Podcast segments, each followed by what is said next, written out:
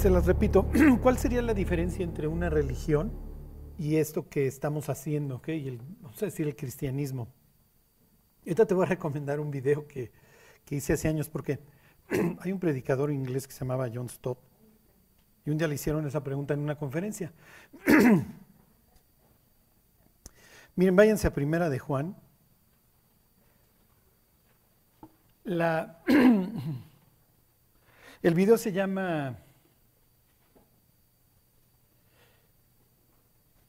Este, ¿Se acuerda alguien, Dari? ¿Cómo, cómo este, era el acrónimo que les hice? Este, DIAR, dirección. ¿Qué era la segunda? La A es la anticipación, la R es la resurrección. Bueno, la identificación DIARD, DIARD, y la quinta era la decisión. Pero miren, se los explico muy sencillo. Este,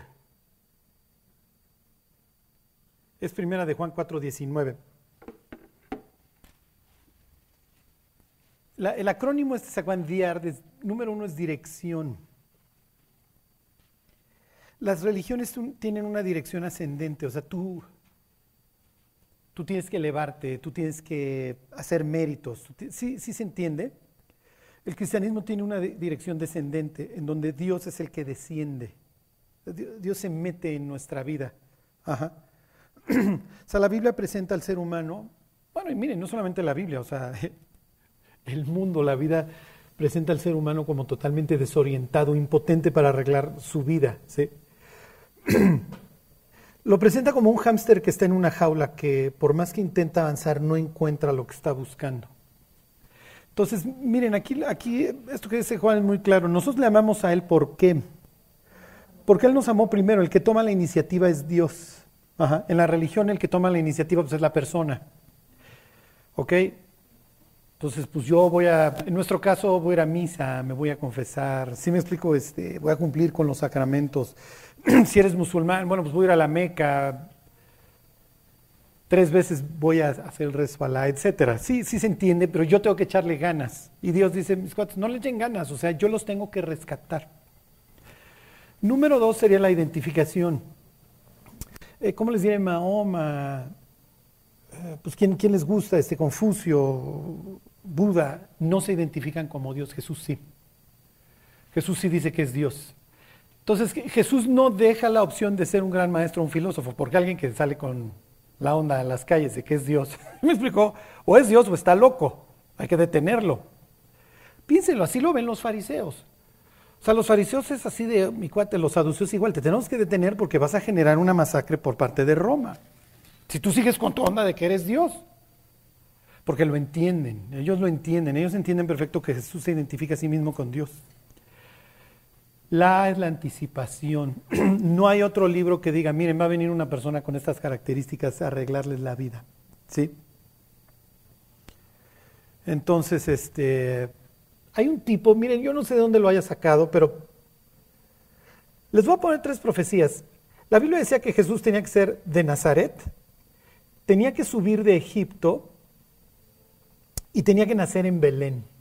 O sea, piensen nada más en esas tres, en esas tres probabilidades para que una persona las cumpla. Y una persona comentaba que ocho, que, que ocho, bueno, se atravesaron mis manos y mis pies, o sea, ¿qué tan concreto quiere ser?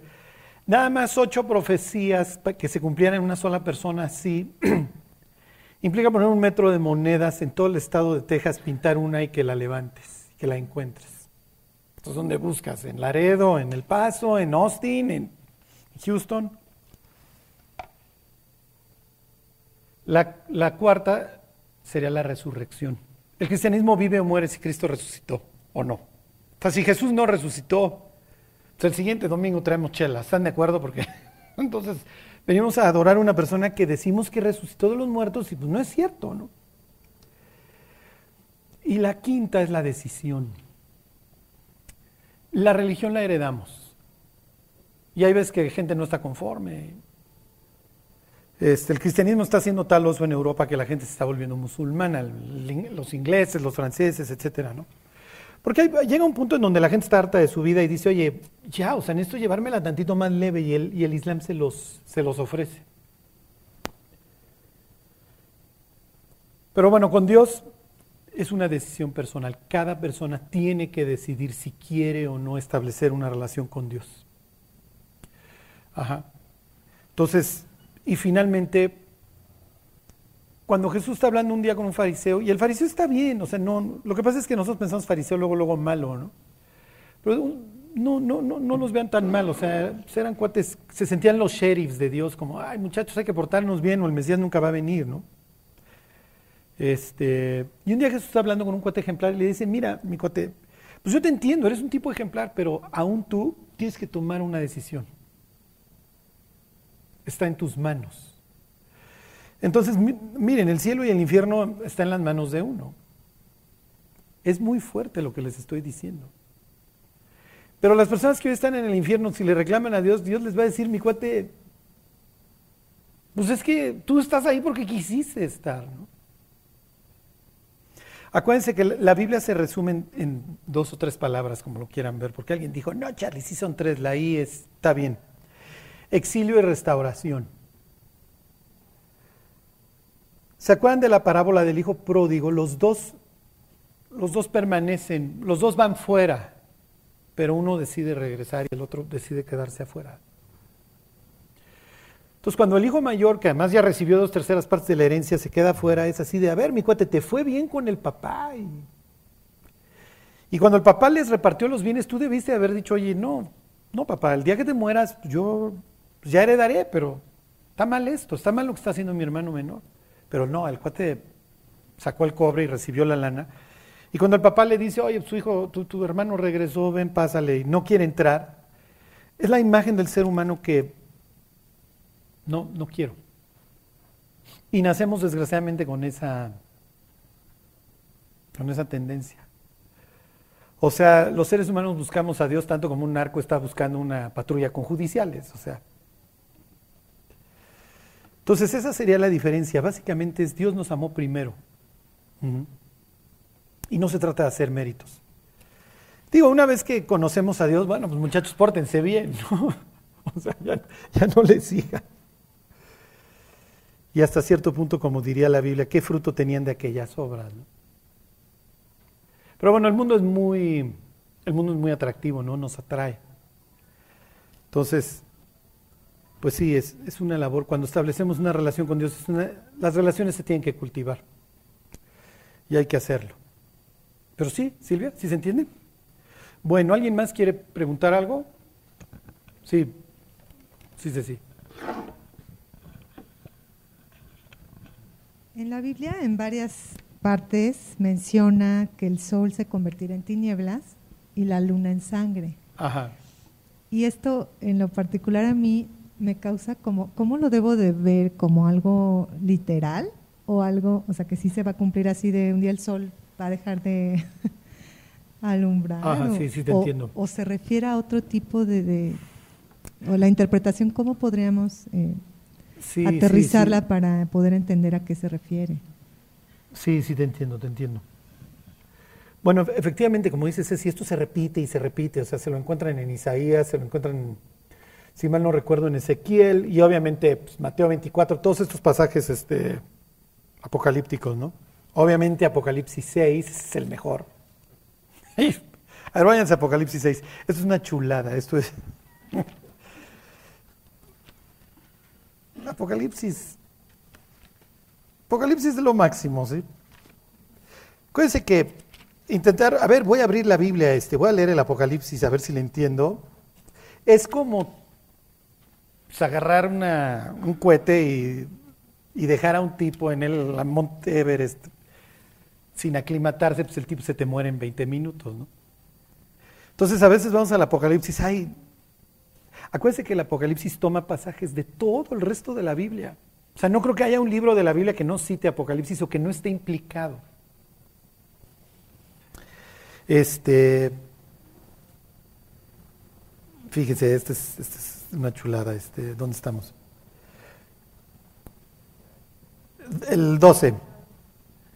Mire cuando abrió el sexto sello y aquí hubo un gran terremoto y el sol se puso negro como tela de silicio y la luna se volvió toda como sangre, y las estrellas del cielo cayeron sobre la tierra como la higuera deja caer sus higos cuando es sacudida por un fuerte viento, y el cielo se desvaneció como un pergamino que se enrolla. Salud. Ahí si ven el alma de Julio, pues se la devuelven. Ok, ¿qué está sucediendo? La pregunta es si es muy buena. ¿Es literal o está dando un mensaje? Son las dos. Ok, son las dos. Número uno, el mensaje que está mandando. Piensen en Génesis 1.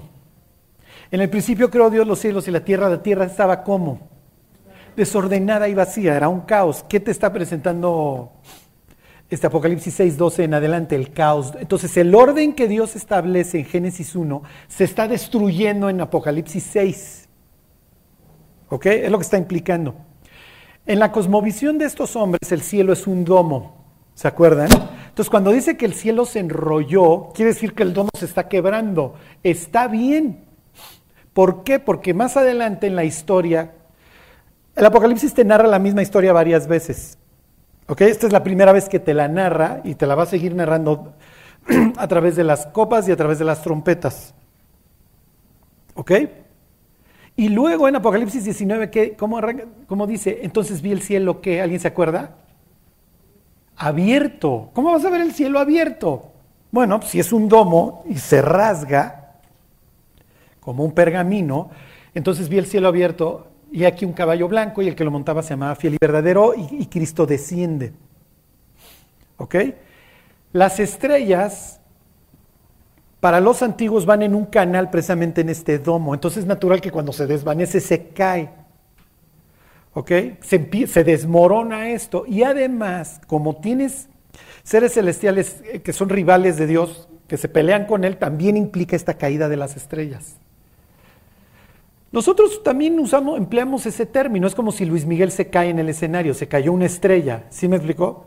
En este caso también seres celestiales están ¿Por qué? Porque Dios está terminando. A veces para arreglar una cosa hay que acabar de destrozarla. Es lo que está haciendo Dios. Entonces, en sentido literal, miren cómo vaya a ser, quién sabe. Pero les voy a ser franco. Es una indoctrinación la que recibimos a través de Hollywood todo el tiempo, porque si se fijan en todas estas películas de los Avengers y eso, todo el tiempo se abre el cielo. O piensen en la historia de Thor, en donde tiene un tipo que no tiene un ojo, esto, aparece en la Biblia varias veces. Y se asoma y puede ver el mundo hacia abajo. Sí, sí se entiende y se vive una especie de dimensiones en donde tienes dioses arriba y el ser humano abajo. ¿Ok? En donde tienen dos mundos paralelos. Todos los malandrines saben mucho y te lo van proyectando. Claro, te lo proyectan a la inversa, ¿no? Este, entonces, ahora, ¿cómo vaya a ser pero sí, tienen una, finalmente ya una destrucción del planeta. ¿Por qué? Porque lo que sigue, va en Apocalipsis 21, es lo mismo que dice este, Zacarías 14, lo que sigue es el establecimiento de, de la casa de Dios en el mundo. Pero ahí ya no caería agua como Noé, ¿verdad? Caería fuego. Exactamente. Y así lo veían los antiguos también, así lo entendían. Por eso es que las hijas de Lot, después de que llueve fuego, dicen, ¿sabes que el mundo ya se acabó? Y es lo que luego diría Pedro, ¿no? Este, Antoy. 21 dice, vi un cielo nuevo y una tierra nueva, porque el primer cielo y la primera tierra pasaron y el mar ya no existía más. ¿Qué está implicando? ¿Que no va a haber agua? No, lo que está implicando es que ya no hay caos. Acuérdense que el mar se asocia con el caos.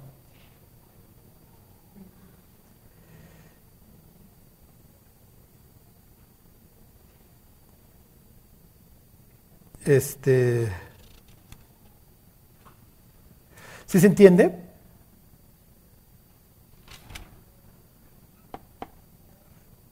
Dice versículo, ¿dónde estoy? En el 2. Yo, Juan, vi la santa ciudad, la nueva Jerusalén, descender del cielo de Dios, dispuesta como una esposa ataviada para su marido.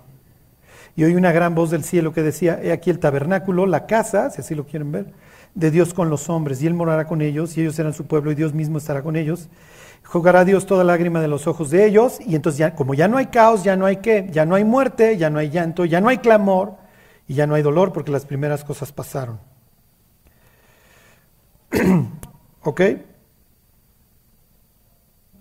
¿Sí se entiende? Entonces es lo que está sucediendo ahí, Ceci. A ver, váyanse al 22.1. El mundo está tan, bueno, ya lo acabo de destruir, es lo que diría Dios, y entonces lo tengo que reconstruir, 22.1. Después me mostró un río limpio de agua de vida, resplandeciente como cristal, que salía del trono de Dios y del Cordero. ¿Ok? ¿Sí se entiende? A ver, les leo el último. Váyanse a Zacarías 14. Busquen el Evangelio de Mateo y le dan a la izquierda unas, una página, de hecho. Bueno, dos páginas porque se van a encontrar con Malaquías. Cuando lean entonces todo esto de de que la luna se convertirá en sangre y el sol no dará su luz o se va a convertir negro, se va a poner negro como tela de, de luto, como tela de silicio. Eso es lo que está implicando que Dios está acabando de destruir. O sea, ya termino de hacer garras. ¿Por qué? Porque lo va a hacer nuevo. Esto es como cuando las personas llegan con el tabique acá y les acaban de fracturar la nariz para dejárselas otra vez bien. Es lo que estarían viendo. Entonces en el 22.1 les leí que del trono de Dios sale un río. Y luego ya se va a dividir. Piensen en el Génesis. Oye Dios, ¿por qué? ¿Qué me importa que haya un río? O sea, y para Dios es importante transmitirle a su, a su, a su mundo que donde está Dios hay agua. ¿Ok? Y de su trono sale esta agua y esta agua te da vida. Ok. Este, 14.8, ahí están. Dice, acontecerá también en aquel día, es el mismo de Apocalipsis 6, que saldrán de Jerusalén aguas vivas y la mitad de ellas hacia el mar oriental y la otra mitad hacia el mar occidental, en verano y en invierno. Ajá. ¿Sí, sí se entiende? ¿Por qué? Porque Dios está sanando el mundo a través de estas aguas. Ya lo acabé de quebrar, me siento en mi trono y entonces lo arreglo. A ver, ya les, para acabarles la lección, a ver, váyanse este, Ezequiel 47, váyanse más a la izquierda. Pues ya me largué, pero sea para que sean expertos en Apocalipsis. Apocalipsis se resume en dos palabras, ¿se acuerdan? Dios gana, Dios triunfa sobre todas las fuerzas que están opositoras. Lo malo que esto es como le diría Morfeo a Neo, todos los que no han sido desconectados son nuestros enemigos, pero vivimos para desconectarlos. Entonces con el mundo vivimos una relación odio-amor porque no quiero que mi amigo que me alucina por ser cristiano se pierda. Entonces no tengo que... ¿Sí me explico? Pero al mismo tiempo me alucina por ser cristiano, pero yo lo quiero y entonces no quiero que se pierda. 47.1, ahí están. Me hizo volver luego a la entrada de la casa, y aquí aguas que salían de debajo del umbral de la casa hacia el oriente. El oriente implica el lugar de exilio. Entonces, como Dios va a arreglar el exilio, en este caso todo el mundo, y las aguas descendían de debajo hacia el lado derecho de la casa, al sur del altar. olvídenlo. Y me sacó por el camino de la puerta del norte y me hizo dar la vuelta por el camino exterior fuera de la puerta, al camino que mira al oriente, y vi que las aguas salían del lado derecho. ¿Ok? Entonces nuevamente tienen esta idea y las aguas traen salud a las naciones, arreglan el mundo. Entonces efectivamente son las dos. Te, enseño que estoy haciendo una reversión al caos, lo estoy terminando ya de destruir. Todo esto que, te expliqué en Génesis 1, el, el mundo en donde estás está tan mal que ya lo acabo de destruir. Lo acabo de hacer garras, lo dejo y además destruyo todas las estructuras viejas. ¿Sí? Bueno, ¿ya los confundí más o, si sí se entiende? Bueno, ¿alguien más quiere preguntar algo? Sí, la última, la última y nos vamos. ¿Aide?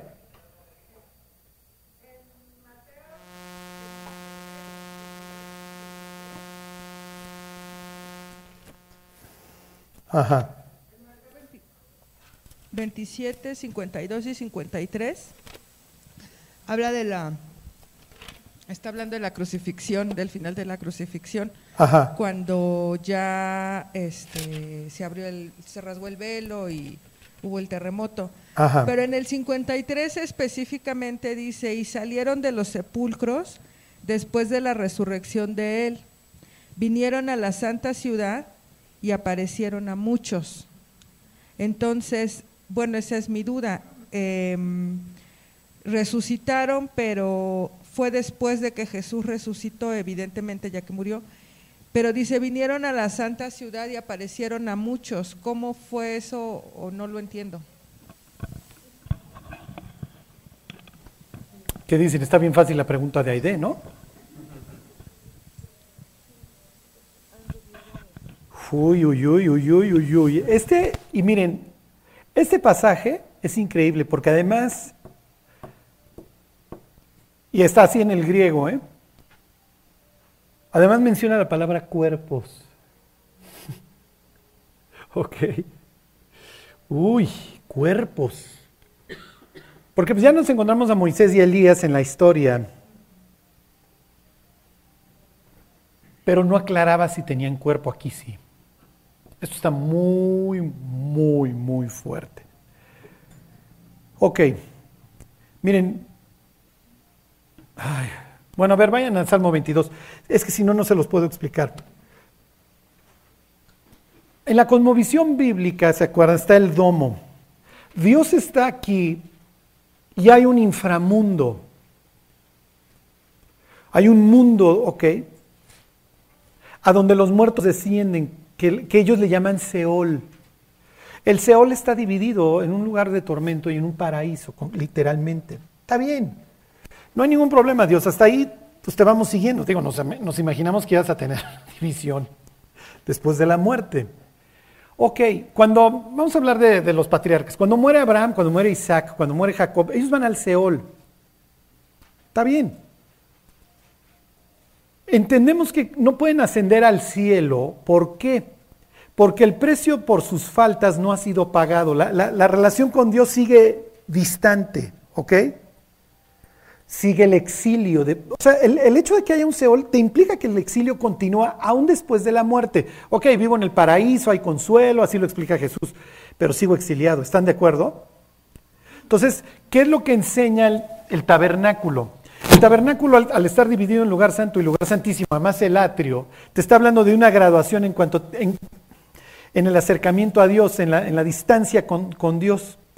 Cuando Jesús muere, ¿qué sucede con la cortina que divide el lugar santo y el lugar santísimo?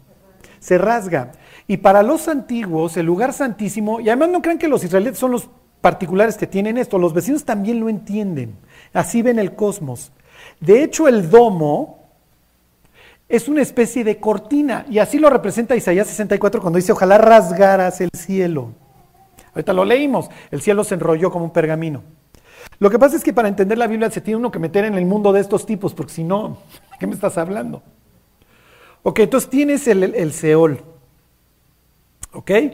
Y Dios, tú estás manteniendo el domo que, no me permite el acceso. Y eso fue la violación en Babel. Hagamos una torre cuya cúspide llega hasta el cielo. Rasgamos, nos metemos y nos vengamos de Dios. ¿Sí? ¿Sí se entiende? Ok. ¿Qué tiene que ver con que estos tipos resucitaron y se vieron sus cuerpos? Ok, se rasga el velo. ¿Qué está implicando Dios? Que te puedes meter a mi casa. Ya te di chance. Y la forma en que yo te permití que te metieras a mi casa es yo asumiendo tu lugar. Ahora que les he estado hablando de la, de la amistad, y esto, esto aplica para cualquier relación, cualquier relación implica mínimo dos cosas, que son vulnerabilidad y generosidad. Ajá. Este, y obviamente, pues el cultivar la relación. Bueno, piensen en, Dios hecho persona desnudo, que los romanos eran muy desgraciados, con los brazos abiertos. O sea, ahí tiene ejemplo máximo de vulnerabilidad. O sea, ya me, ya me desfiguraron, ya me mataron, ya y además, pues mi padre ya me, también ya me castigó por las faltas de ustedes. Vulnerabilidad y generosidad. ¿Qué está pensando Nicodemo? La Biblia dice que Nicodemo va a enterrar a Jesús. Entonces Nicodemo es parte de este espectáculo y Nicodemo escuchó estas palabras porque de tal manera amó Dios al mundo que ha dado a su Hijo único. Y yo lo estoy viendo. Ok, ¿qué dice el Salmo 22? El Salmo 22 es un salmo que escribe David profetizando la cruz. ¿Lo entiende David? Lo más probable es que no. David está describiendo, claro, parte de su vida en poema, pero muchas cosas sí las escribe como, pues esto no sé qué tanto me aplique, ¿no? Ok, fíjense. Dice, Dios mío, Dios mío, ¿por qué me has desamparado? ¿Por qué estás tan lejos? Nuevamente esta idea de exilio, de mi salvación y las palabras de mi clamor. Estas palabras las repite Jesús en la cruz por dos razones. Número uno, porque le está diciendo al Padre, ¿por qué me das la espalda? Dios le diría, porque te estoy castigando en lugar de ellos. Y número dos, para que los judíos que están viendo la escena entiendan qué es lo que están viendo. Ok, Número cuatro, me voy a brincar al cuatro, no entramos ahorita al Salmo 22. En ti esperaron nuestros padres, esperaron y tú los libraste. Entonces, los padres están esperando salir de este exilio por alguien que va a venir. Nosotros vemos un sacrificio pasado, ellos están esperando algo futuro. Entonces, cuando la Biblia se refiere al Mesías, una de las cosas que dice es que en ti estamos esperando para qué? Para que yo pueda un día ascender. ¿A dónde? A la casa de Dios, al monte de Dios, donde vive Dios. Ok, en ti esperaron nuestros padres, esperaron y tú los libraste, lo va narrando la crucifixión, etc.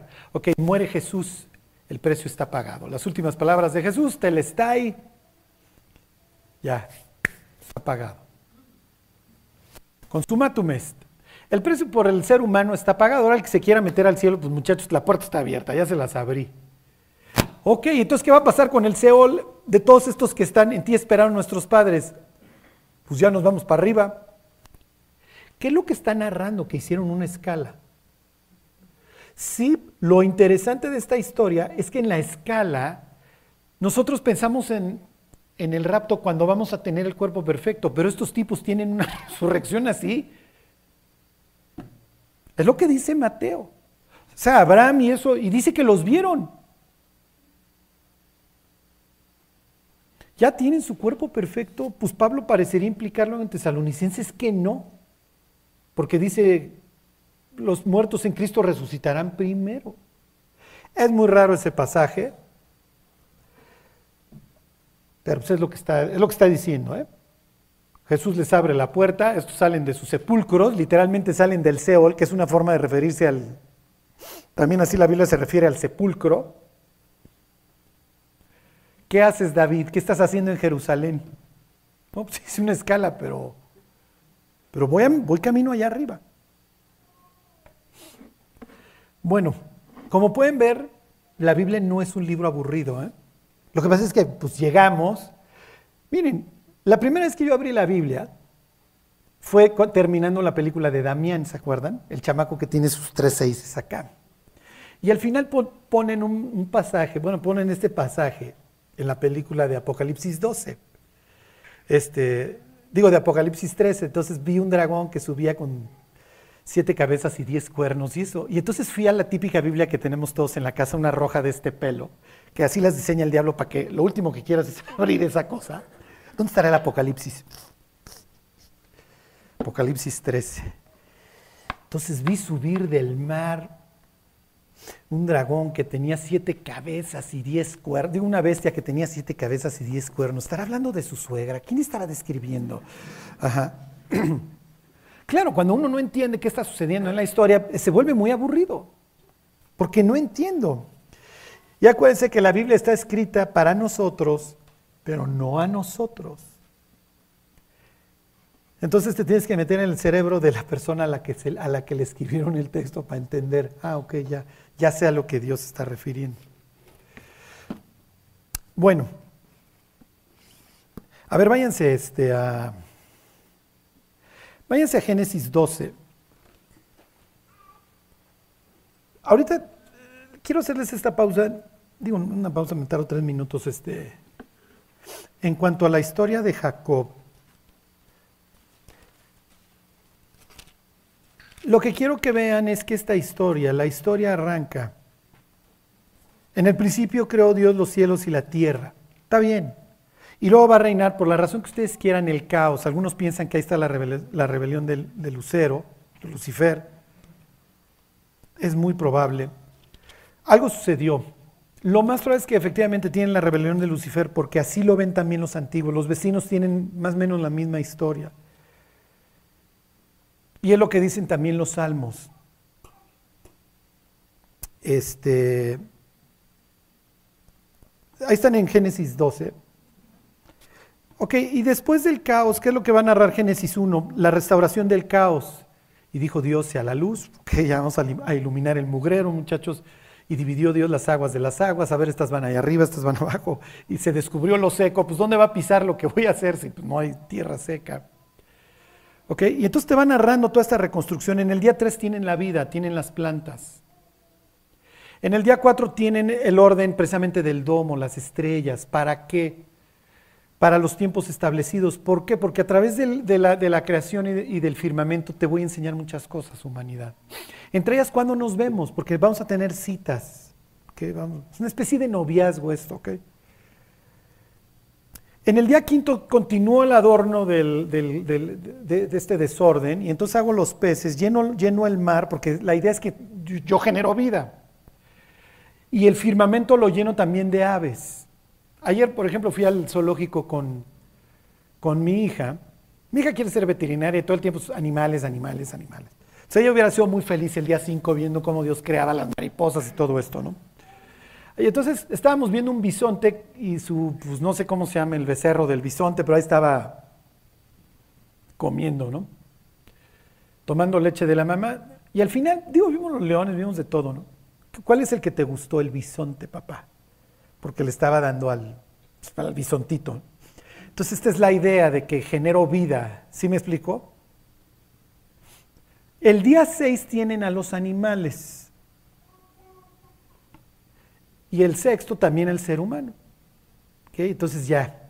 Pero siempre acuérdense que, y, eso es lo, pues, lo, que te va indicando la historia, que finalmente estoy creando esto porque quiero hacer a un cuate nuevo y le quiero dar libertad y me quiero llevar con él y quiero que seamos todos felices, quiero ampliar la familia, es lo que quiero. Ya tengo a Los Ángeles que me aplaudieron cuando hice todo este.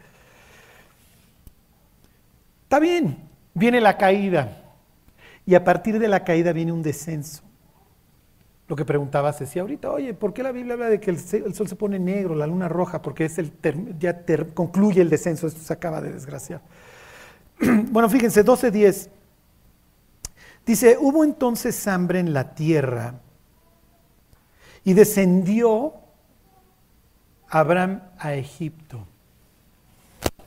Nuestra historia, ahora váyanse a Génesis 26, denle tantito a la derecha.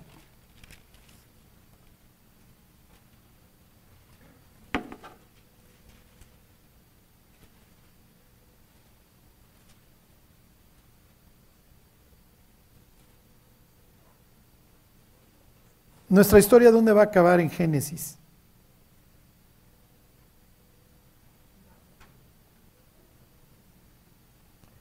No, Babel ya la pasamos. A ver, 26.2, ahí les va, ¿eh? Y le, y le apareció Jehová, aquí está hablando con el hijo, aquí está hablando con Isaac. Y le dijo, no desciendas a Egipto. ¿Sí ven el patrón? A ver, váyanse al 46.3. Es, es el mismo verbo que quiero que identifiquen en los tres versículos.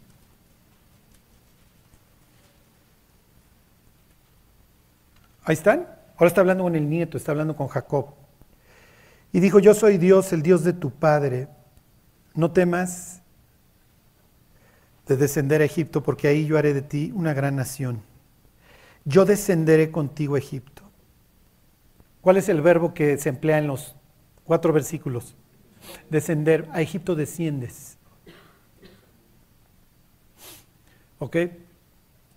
Váyanse a la derecha, váyanse a, Salmos, Salmo 15.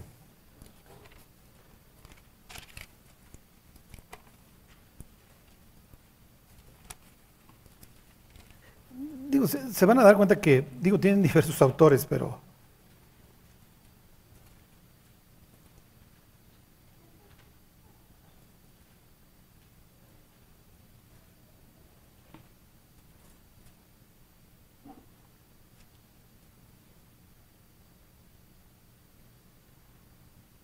Ahí están. Dice Jehová, ¿quién habitará en tu tabernáculo? ¿Quién morará? ¿En dónde? En tu santo monte. Entonces con Dios es al revés, con Dios tienes que ascender. ¿Sí se entiende?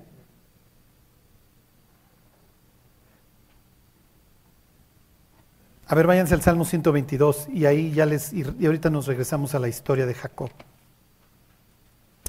Lo que quiero que vean es, es esta es este patrón, esta constante,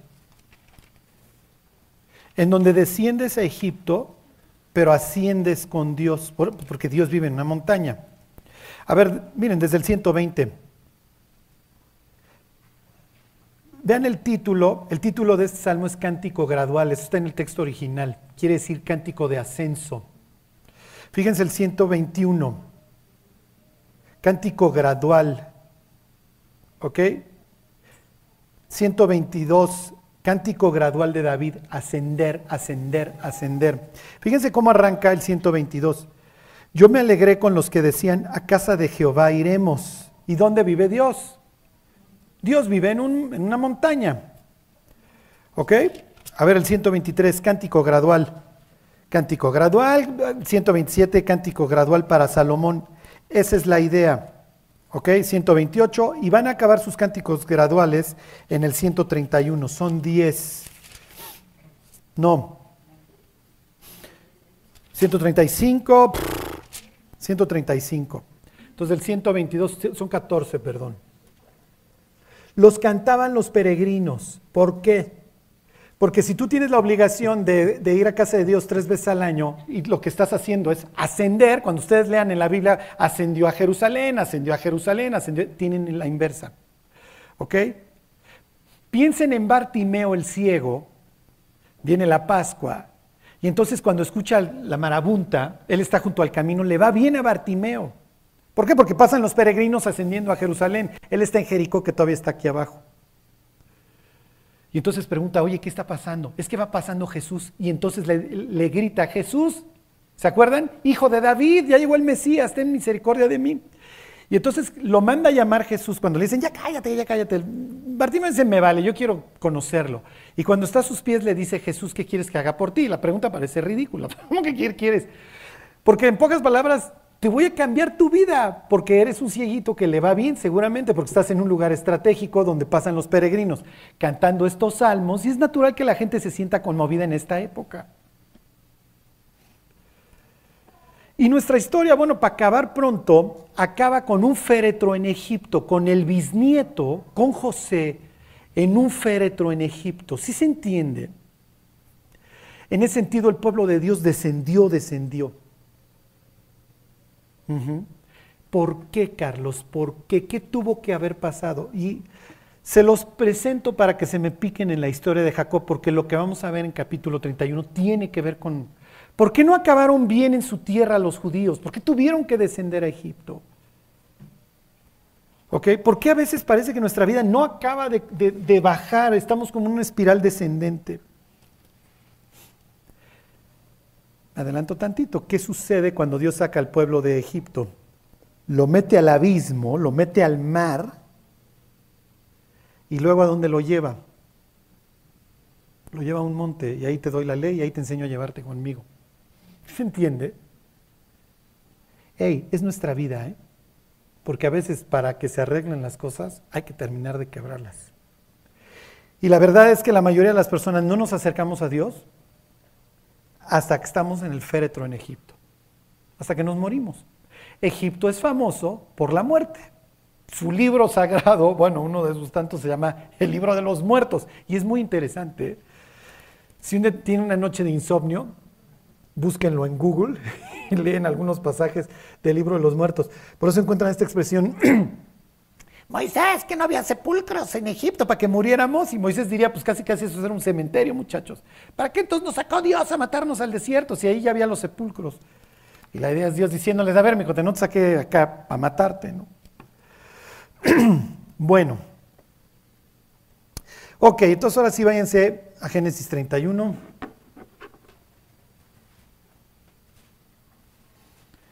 Déjenme ver nomás qué hora es. Listo. Bueno,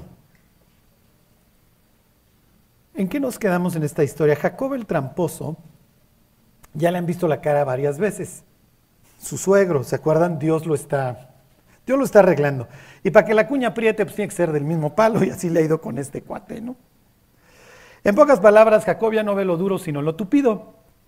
Y entonces le dice a su suegro, oye, ¿sabes qué? Pues ya me voy. Contigo nomás no lo hago. Y como Jacob finalmente trae la bendición de Dios, le dice Labán, ¿se acuerdan? Labán quiere decir blanco, ¿sí se acuerdan? O sea, súper puro, ¿no? Don, don puro, que de puro no tiene nada este tipo, pues es una exageración. Acuérdense que los nombres tienen mucho que ver en las historias. Bueno, entonces llega Don Pureza, le hace un desgraciado en este caso, dice, oye, no, no te vayas porque me ha ido bien contigo. Y entonces, bueno, ok, me quedo, pero vamos a hacer algo, mi cuate, porque nomás te dedicas a verme la cara. Las ovejas con tales características son mías, con tal color son mías, y las cabras con tal color son mías, porque yo nada más te, te he agrandado tus rebaños, ya dame algo, ¿no? Y ahorita van a ver cómo no solamente se transó a su, a su yerno, también se transó a las hijas. Ok, y entonces empieza a hacer sus experimentos genéticos, ¿se acuerdan? Ahí su magia. Jacob, Jacob está hecho añicos. Entonces, y ahorita vamos a ver qué tiene que ver sus experimentos mágicos. ¿Qué está pensando Dios? Fíjense viendo al bruto de Jacob hacer sus experimentos, pelando, ¿se acuerdan? Ramas que es que según él le iban a determinar el color a las ovejas. Bueno, y entonces 31.1, ¿están ahí? Dice, yo a Jacob las palabras de los hijos de Labán, sus cuñados, que decían, Jacob ha tomado todo lo que era de nuestro padre y de lo que era de nuestro padre ha adquirido toda esta riqueza. Porque se acuerdan que a las fuertes las ponía con sus rebaños y a las débiles se las devolvía a su suegro. Versículo 2, miraba también Jacob el semblante de Labán y veía que no era para con él como había sido antes. Ya, también el suegro y lo alucina, ¿no? También Jehová, que ya entra Dios en el mix. Ok, también Jehová dijo a Jacob, vuélvete a la tierra de tus padres y a tu parentela, y yo estaré contigo.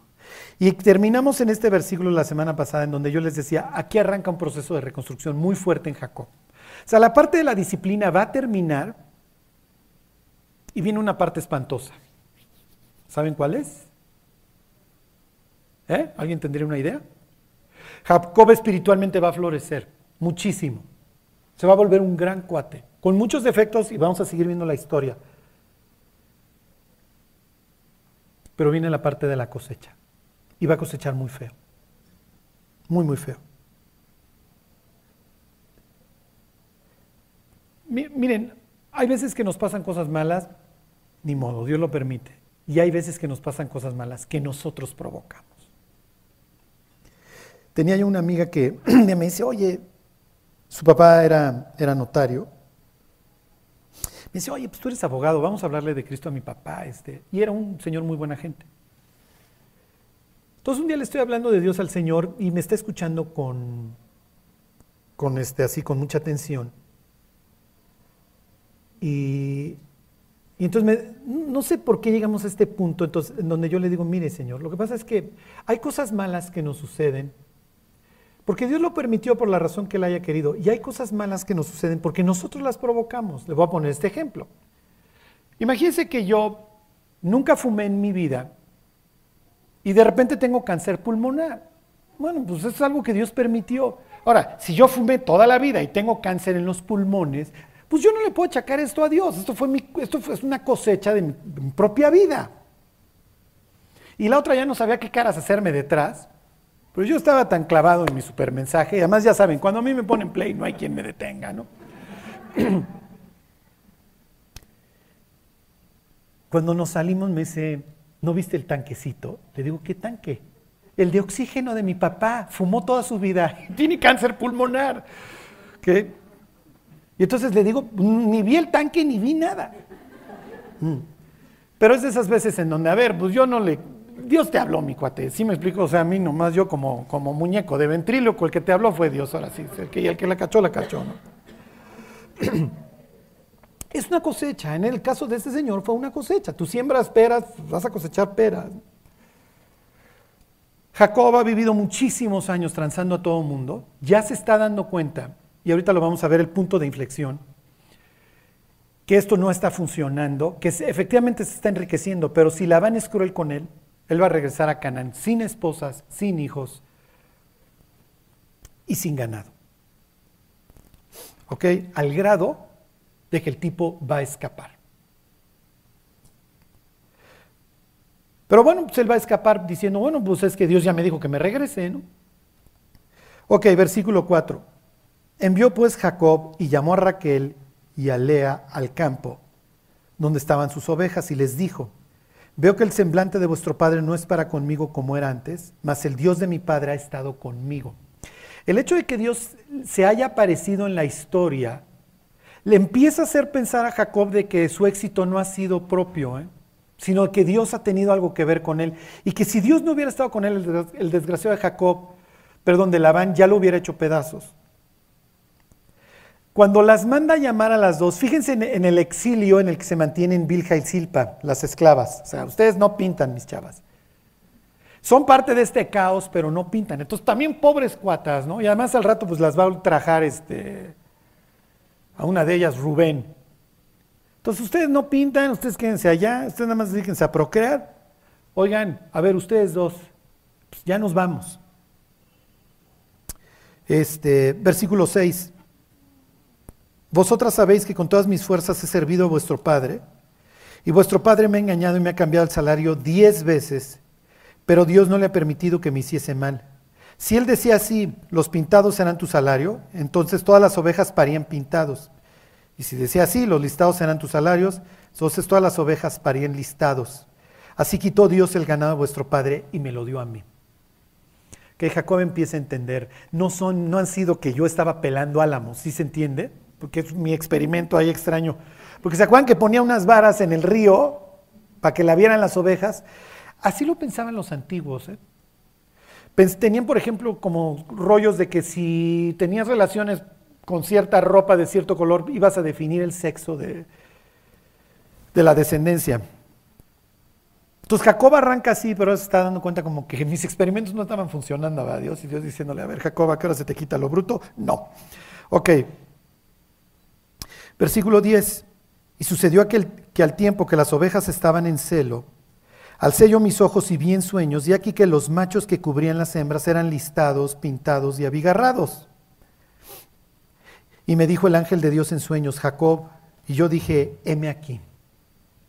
Esta es una típica palabra. La palabra en hebreo es jineni. Hasta la fecha es tenga, aquí, aquí. O sea, cuando paga alguien dice jineni. Aquí estoy.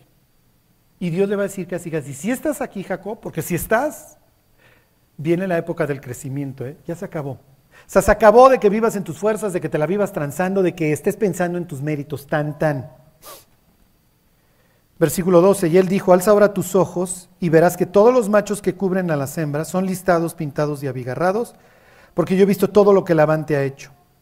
Yo soy el Dios de Betel, ¿sacuán Bet quiere decir casa? el Dios. Por eso piensa en Israel, Ezequiel, Daniel, todos estos nombres. ¿Ok? Donde tú ungiste la piedra y donde me hiciste un voto. Levántate ahora y sal de esta tierra y vuélvete a la tierra de tu nacimiento. Volver ¿Se acuerdan? Así se dice arrepentirse en hebreo, regresar. Se acabó tu exilio, Jacob. Y ustedes dirán, oye Charlie, pero me acabas de decir que la historia acaba en exilio. Y me acabas de leer un versículo ahí en el 46, en el 47 de Génesis, en donde Dios mismo le dice a este hombre, no temas de descender a Egipto. ¿Por qué? Porque los hijos los hijos de Jacob. Los hijos de Jacob van a sufrir muchísimo por la vida que llevó su padre. Fueron muchísimos años. Fueron muchísimas malas decisiones. y los hijos van a pagar el plato. Los hijos van a acabar muy bien, ¿eh? y ustedes lo saben. Los israelitas eventualmente acabarán en el monte de Dios recibiendo los diez mandamientos, su ley, y eventualmente David conquistará la ciudad de Jebús, que es Jerusalén, y ahí en el monte pondrá el templo. Entonces Israel, este pueblo volverá así a gozarse con Dios. Y llegas al, al cenit cuando los extranjeros vienen a buscar a Salomón y a escuchar su sabiduría. Eso era así, Dios, bueno, olvídense, echándose unas crepas de Nutella, o sea, deleitándose con su pueblo. porque ya se sentó el Pacífico, ya estableció sus fronteras, pero mis fronteras son bastante permeables, te doy chance que vengas.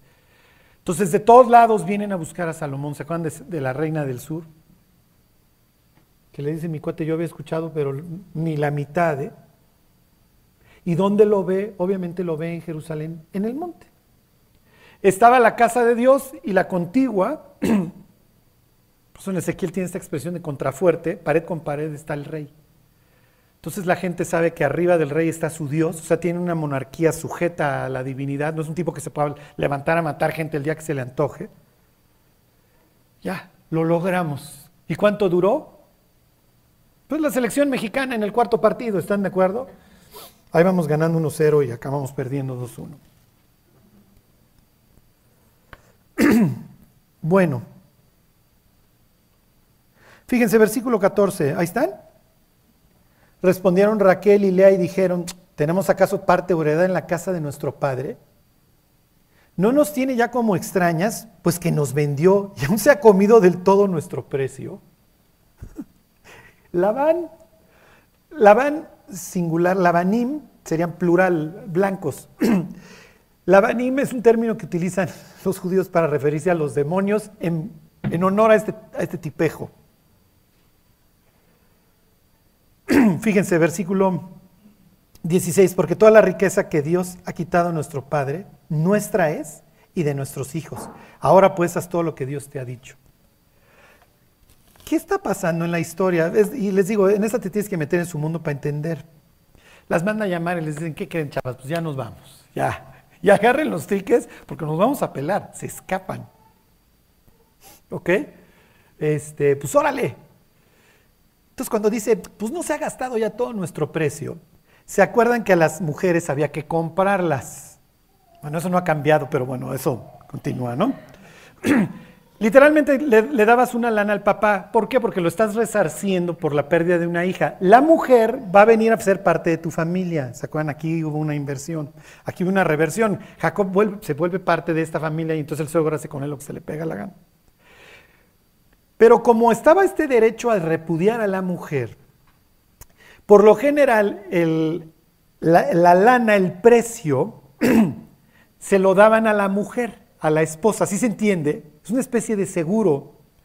Porque si el día de mañana este cuate incumple, el incumplimiento se castigaba con la muerte, por ejemplo, adultera o algo, quedas viuda. Mm.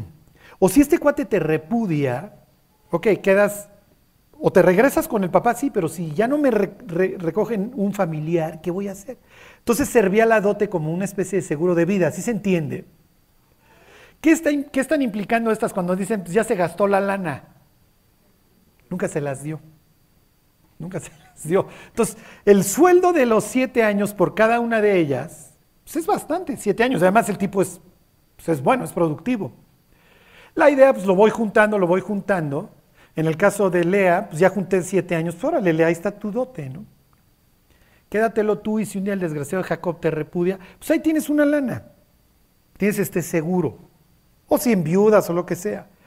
Pero ¿qué hizo este cuate? Todas las hijas eran así como papá, este, pues cómo van nuestros rendimientos, cómo van los dividendos en la empresa. No ha habido. No ha habido y no ha habido y no ha habido, sí, pero te va cada vez mejor con nuestro marido. Pues sí, muchachas, pero ha habido, ha habido bajas. ¿Ok? Versículo 17. Entonces se levantó Jacob y subió sus hijos y sus mujeres sobre los camellos. ¿Okay? Está, la mudanza y pélense, ¿ok? Y puso en camino todo su ganado y todo cuanto había adquirido, el ganado de su ganancia que había obtenido en Padan Aram, la hacia donde vive, para volverse a Isaac su padre en la tierra de Canaán. Ya, se acabó mi exilio, muchachos. Voy de oriente a occidente, voy de regreso. Pero Labián había ido a trasquilar sus ovejas y Raquel hurtó los ídolos de su padre. Para los antiguos, los ídolos es importantísimo porque son los dioses del clan. Y acuérdense que lo que más necesita un clan es gente, fertilidad. En, dos, fertilidad en dos sentidos. para comer, número uno, y para procrear, número dos, para que crezca el clan. Entonces te estoy quitando como tu motor económico al llevarme a tus dioses, por un lado. Y número dos, Oye, Jacob, ¿no le has enseñado de tu Dios a tu mujer? No. Ella sigue enamorada de los dioses de la casa. Para que vean cómo Raquel, la Biblia la presenta como una mujer hermosa, etc. ¿Ok? Y esto va a tener mucho que ver en la historia del robo de los ídolos. Pero tampoco quiere cortar así tan fácil el cordón umbilical y entonces me llevo a los dioses. Y esto puede implicar dos cosas. Sigo creyendo en estos dioses, número uno. Y número dos, yo quiero que mi marido ahora sea el patriarca. Y como va a ser el patriarca del clan, ya no va a ser mi papá, como ahora el que, como dijeran los gringos, calls the shot va a ser mi marido, me llevó a los dioses, porque él ahora va a ser el nuevo Corleone. ¿Sí se entiende? Y es horrible porque capta la idea de que su marido nunca ha estado a la altura, su marido nunca le han dado chance de ser don Corleone. Porque siempre estuvo bajo, bajo la lupa de un desgraciado. Entonces, no eduques hacia tus hijos, no hagas esto, no hagas aquello. Los suegros pueden hacer mucho daño en los matrimonios. Porque el hecho de no permitirle al matrimonio que genere una cultura propia y no darle chance al marido de ser la cabeza, le manda un mensaje muy feo a la esposa. De que mi marido no es hábil, de que mi marido no sabe.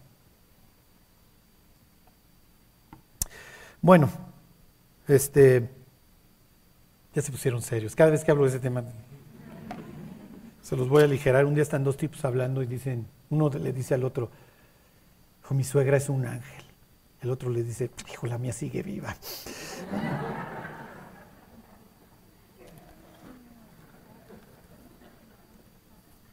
¿Dónde voy? Los que más carcajearon, yo creo que son los que más sufren. Pero bueno, versículo 20. Y Jacob engañó, qué raro, es la historia de su vida. Y Jacob engañó a Labán arameo no haciéndole saber que se iba. Bueno, aquí terminamos. Dos naciones hay en tu seno, Rebeca. ¿Se acuerdan? Sucede que Rebeca viene de un del exilio, ella viene del oriente, ¿se acuerdan? Adán me lo expulsan al oriente. Después del homicidio de Abel, Caín se va al oriente. Después del diluvio, la humanidad se va al oriente y hace su torre. ¿Ok? El sobrino incómodo, este Lot, ¿a dónde se va? Al oriente, hacia, hacia Sodoma y Gomorra. ¿A dónde va el exilio de Jacob? Al oriente. ¿Okay? Esa es la idea. Por eso la casa de Dios tiene la fachada y la puerta viendo hacia dónde. Hace rato lo leímos en Ezequiel 47, me sacó por la puerta del oriente. ¿Qué mensaje te mando, humanidad, cuando mi casa está viendo al oriente, de que quiero que regreses? En la historia del hijo pródigo, el papá hacia qué, dirección hubiera estado viendo todas las tardes? Pues hacia el oriente. Jesús muere al occidente. ¿Por qué? Porque si la fachada está para acá y Dios está muriendo, Acá atrás, pues, la idea es que te estoy dando la espalda, Jesús. Por eso, Dios mío, Dios mío, ¿por qué me has desamparado? Piensen en Jesús diciendo esas palabras hacia la fachada occidental, o sea, te estoy dando la espalda. ¿Para qué? Para que esos brutos de allá regresen. Bueno, Rebeca se integra, viene del oriente, viene de esta tierra, es la hermana de Labán, ¿se acuerdan? Entonces, ya se embaraza, tiene dos hijos que se están peleando desde el vientre. Pero desde que vine aquí con estos cuates, esta familia es bastante extraña, dicen que tiene una divinidad que va a salvar a la humanidad. Y me cuentan historias muy raras. Dentro de ellas que el mayor mató al menor, se llamaba Caín y mató a Abel. Y yo tengo miedo porque desde el vientre ya se me están peleando. Entonces voy con Dios y le digo, Dios, ¿para qué quiero vivir? Tengo mucho miedo de que uno de mis hijos mate al otro. Rebeca, no te preocupes. Hay dos naciones en tu seno, para la época es increíble, o sea, tus, tus, hijos van a ser los líderes de clanes. Vas a tener a Don Corleone y al que ustedes quieran, ¿ok? Nada más confía en mí, pero te tengo que decir una cosa. si alguien vio la prédica del martes del mayor servirá al menor, esta historia va hasta Herodes. Nada más que te voy a decir una cosa, el mayor no va a ser el patriarca de esta nación, pero también va a ser una nación grande. El mayor servirá al menor. No te preocupes. Nada más te quiero decir una cosa, la primogenitura, los derechos de ser don Corleone de, de este clan van a ser del menor. No hagan burradas. Ok. Nacen los dos, crecen y entonces pasa un día Jacob y ve al hermano mayor Digo, pasa Esaú, el hermano mayor, y ve al menor que está echando sus platos rojos, ¿se acuerdan? Entonces le dice, oye, ¿me das tus frijoles? Te los vendo. Y entonces, ¿qué quieres? Órale, dame plato de frijoles, ¿qué quieres de mí? Dame tu primogenitura. Si nosotros hubiéramos estado ahí, que además es muy fácil ver los toros desde la barrera, ¿qué le hubiéramos dicho a Jacob? Jacob, no estás venderle tu, no le estás comprar la primogenitura, ya es tuya, Dios te la dio. ¿Cómo somos nosotros? somos iguales, ok. ¿Para qué espero en Dios? ¿Para qué le pido a Dios algo? Mejor voy, lo agarro.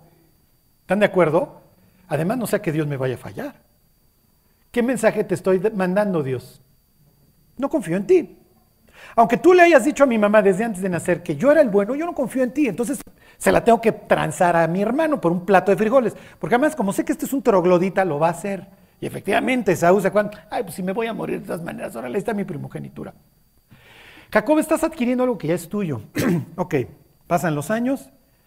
Mijito, disfrázate de tu hermano porque ya llegó el gran día de que van a investir al nuevo Corleone y quieren investir a tu hermano mayor. Pero Dios me dijo que tú eras el bueno.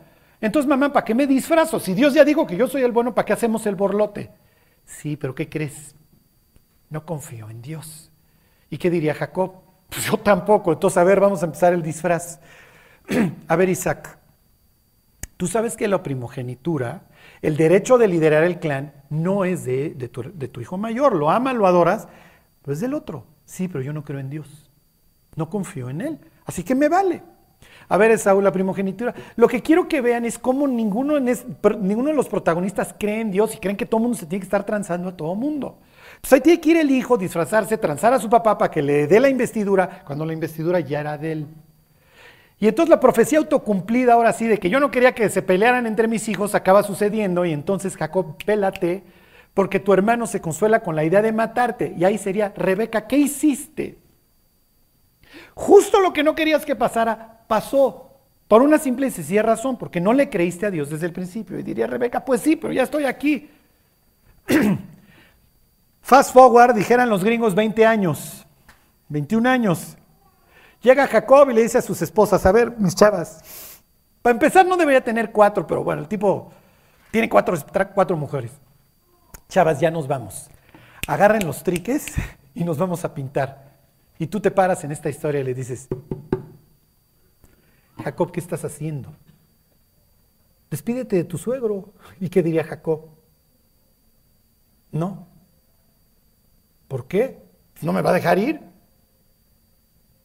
¿Qué te importa? Dios ya te dijo que te fueras, ¿no? Sí, Dios ya me dijo que me fuera. Y entonces, a ver, ya nada más esto, váyanse a, Isaías 25, nada más quiero que vean esto. 14, Isaías 14.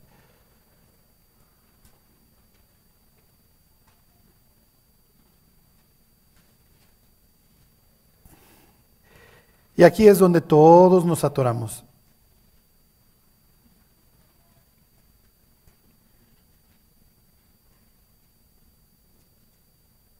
Este, ¿Qué les dije? 14, Isaías 14, 14, 24.